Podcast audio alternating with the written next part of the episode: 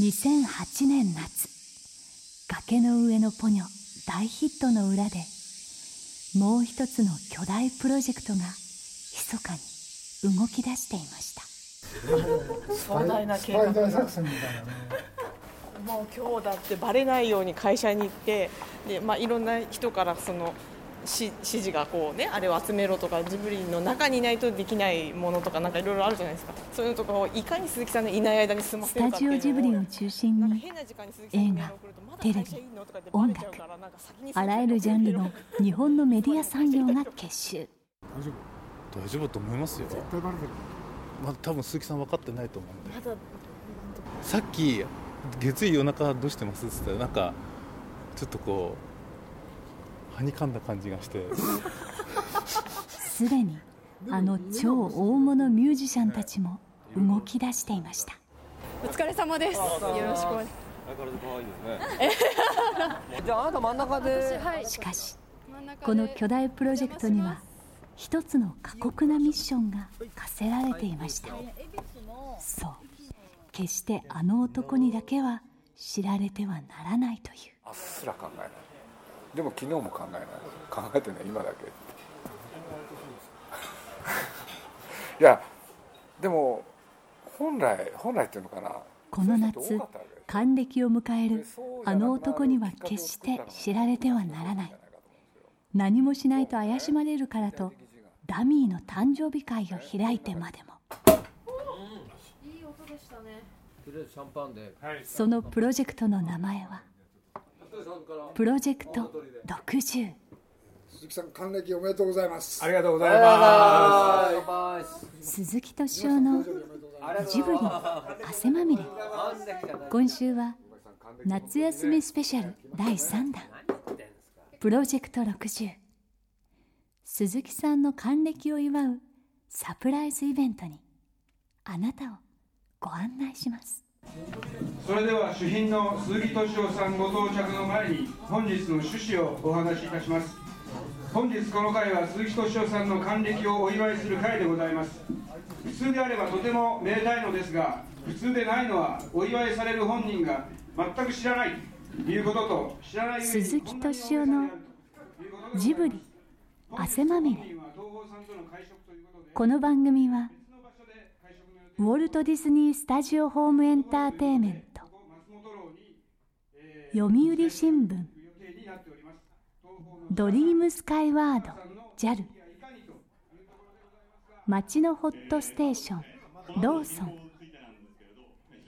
アサヒ飲料の提供でお送りします。本日ご本人は東宝さんとの会食ということで、えー、別の場所で会食の予定のところたまには別のところということでここ松本楼に、えー、お連れする予定になっております。東宝の千田さん市川さんの演技がいかにというところでございますが先週の月曜8月18日夜鈴木さんはジブリの星野社長とともに日比谷の東宝で打ち合わせを終えタクシーへ乗り込みました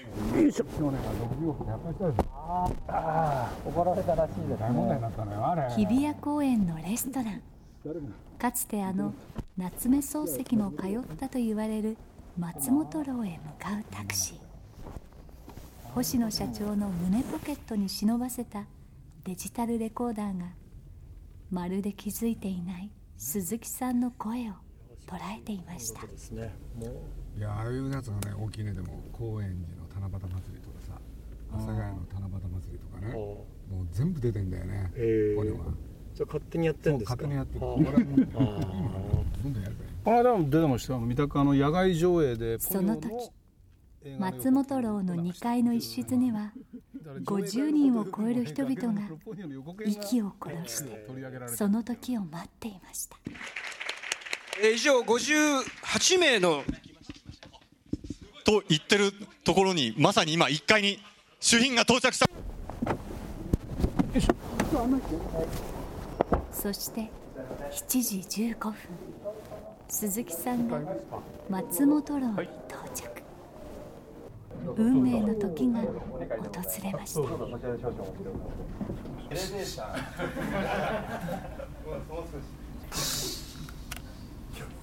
スポットライトオン。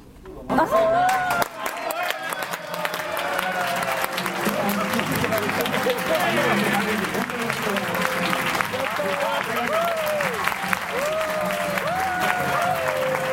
しくないです。まあ本当に今日はありがとうございます。こんなね盛大なパーティーを開いていただきまして。あの懐かしいあのねこのポニョで一緒にやっていただいた人たち。それからなんかね新しいね今年新しく知り合った人もいます。これ今日不思議でしたね。なんでかっつったら東宝さんの方へ伺ってこれで、えー、そろそろね食事に行きましょうかっつって言ってたらその話の中であの僕は実はあの正式には明日が誕生日でそしたら星野社長がですね鈴木さんがね要するに鈴木が明日還暦だと。そしたらねまあ千田さんって正直な方なんですね。あ還暦だったんですか。わざとらしいにも程がある。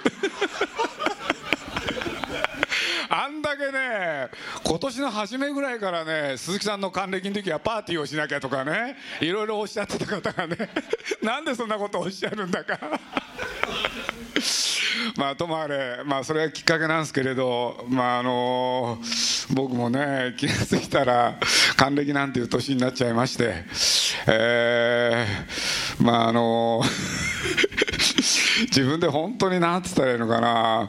自分でよく分かってないんですよね。自分の年のことを本当のことを申し上げますと。俺でまあおかげさまっていうのか。いや本当にもう、えー、本当にありがとうございます。あれ今お好きですか？ちょっと遅刻じゃないですか？高橋ちゃんとビデオは収まってる？あんまり動かしちゃダメだよビデオは。ちゃんとフィックスで撮るんだよ。えあのというわけですみません。あの 白木さんも、わざわざありがとうね。えあのまだまだあの鈴木さん、えー、イタリアのことあるかと思いますが、はい、この後ちゃんと最後にもわかりました。あのご挨拶コーナーありますので。はいわかりました。ここで今日はありがとうございます。ええー、鈴木さん、えー、短いコメントありがとうございました、えー、それでは、えー、開演の乾杯をしたいと思います。乾杯のご発声は宮城テレビの向井様にお願いいたします。乾杯！乾杯！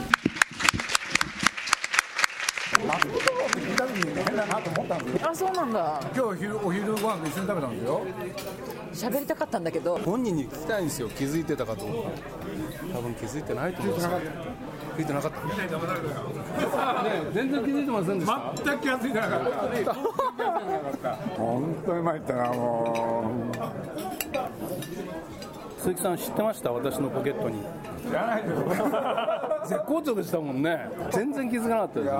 何も気づかなかった。ディズニーの長見です。で愛してます。はいピアの笹岡です。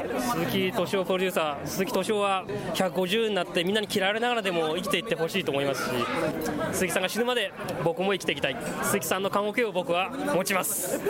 鈴木さんの死に水は僕が取ります。いつも正直で人に対しても自分に対しても、えー、正直でいらっしゃると思います。私もそれを見習って人に対して、えー、自分に対して正直でいたいと思います。放置新聞の高柳と申します。今度はゆっくりと,、えーと、仕事抜きで野球場あのドームじゃないとこあの夜空で野球野球見ながらいろいろ語りたいなと思います。ぜひよろしくお願いします。おめでとうございます。プロダクション IG の石井です、えー、ずっと鈴木さんの下でずっとアシスタントをやってました。鈴木さんがそのいろんな僕に語録を残してくれたんですけど、まあ、その中一番印象的だったのがとにかく仕事っていうのは年齢とかねその立場とか、まあ、肩書きじゃないんだと。とにかくその面と向かって付き合う相手が自分の信頼に足る人間だったら、まあ、その威張ったりですねへりくだったり、まあ、そういうことは一切するなと。あとはどんな仕事はお祭り騒ぎなんだから自分のことを考える前にみんなが喜ぶことを考えると。で、まあ、鈴木さんがそれを実践し続けてきたからこれだけの方が集まって。で世代から立場からもう千差万別ですよね。お色直しの準備が整ったようです。はい。なんで赤い服って着替えたの？なんで赤い服着てるのか？俺は。10歳になると赤い服を着るの。そうだったの？還暦の若い寒いの鈴木さんが石井智彦さんの持つ提灯に先導され親分と若頭よろしく皆様のテーブルのキャンドルにご挨拶の明かりを灯してまいります。いやどうしようも。う似合いますね。ありがとうございます。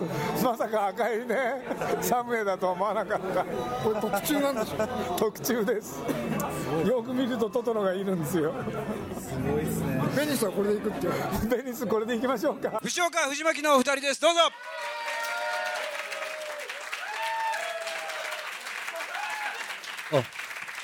あの藤岡藤巻です、えー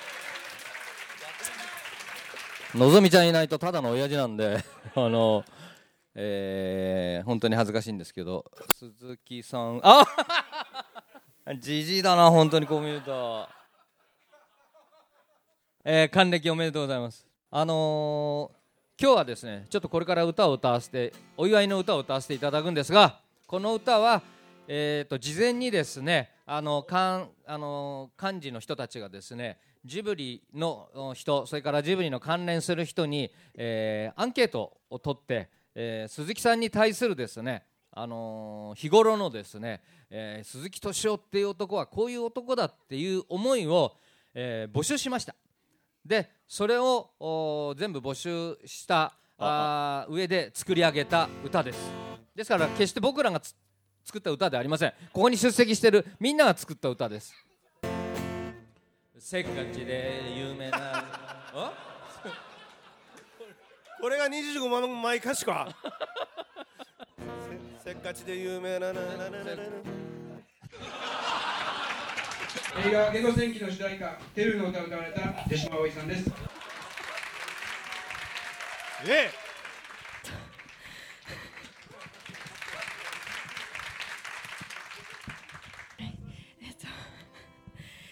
鈴木敏夫さん、えー、還暦おめでとうございます。Happy birthday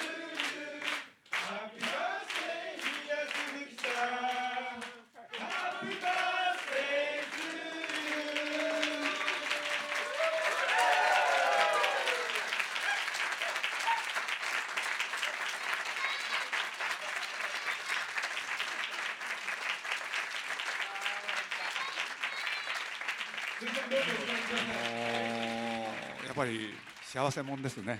本当にそう思います。あの本当に嬉しいあの誕生日になりました、えー、まあ確かに僕60歳になりました。ただそういうことで言うと、まあ、宮崎駿も実は67歳、うん、まだ頑張ってます。これで今回のですね大ヒットを受けて、えー、彼の、えー、発言はこうでした、えー、何でか知らないけどある日こんなこと言いました。あのー鈴木さん決めたと何決めたのかなと思ったらね72歳で死ぬって言うんですよ。そんなこと決めるのかなと思ったんですけれどね72で死ぬことに決めたって言うんですよ。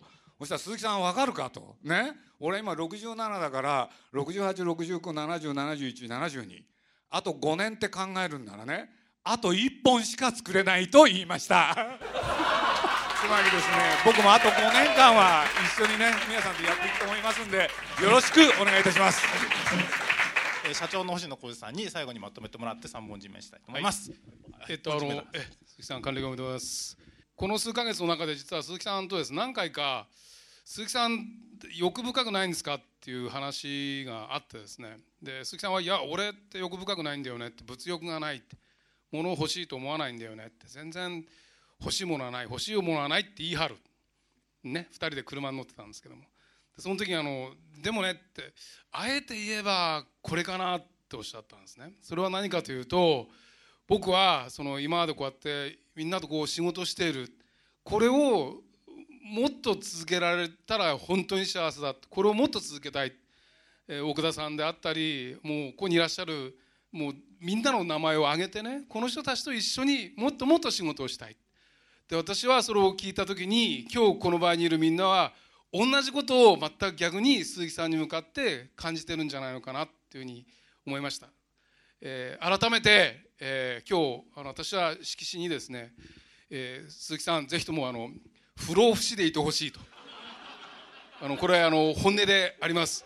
あのみんなでですねぜひとも不老不死の鈴木敏夫を見届けていきたいと思いますがいかがですか？それでは鈴木さんに気持ちを込めて一本締めしたいと思います。ご唱和ください。よいや本当に幸せでしたよ。だってびっくりしたもん本当に。あのドアが開いてあの人数がいた時はちょっと相当びっくりしました僕は。いや分かったんですよ僕。分かったっていうのはね60になればもう少しなんとかなるかと思ってたけれどもうなれないってやっぱりこのままなんだろうなってことが見えてきたですね死ぬまで。嫌ですよね第二の人生なんて。やっぱり人生は一つですよ。ね。泣いても笑ってもね人生はサイコロです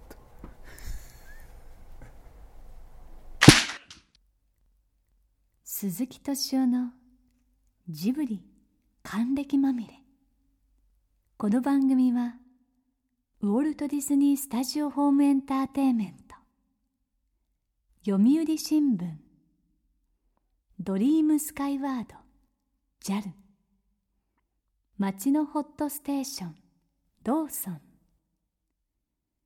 朝日飲料の提供でお送りしました。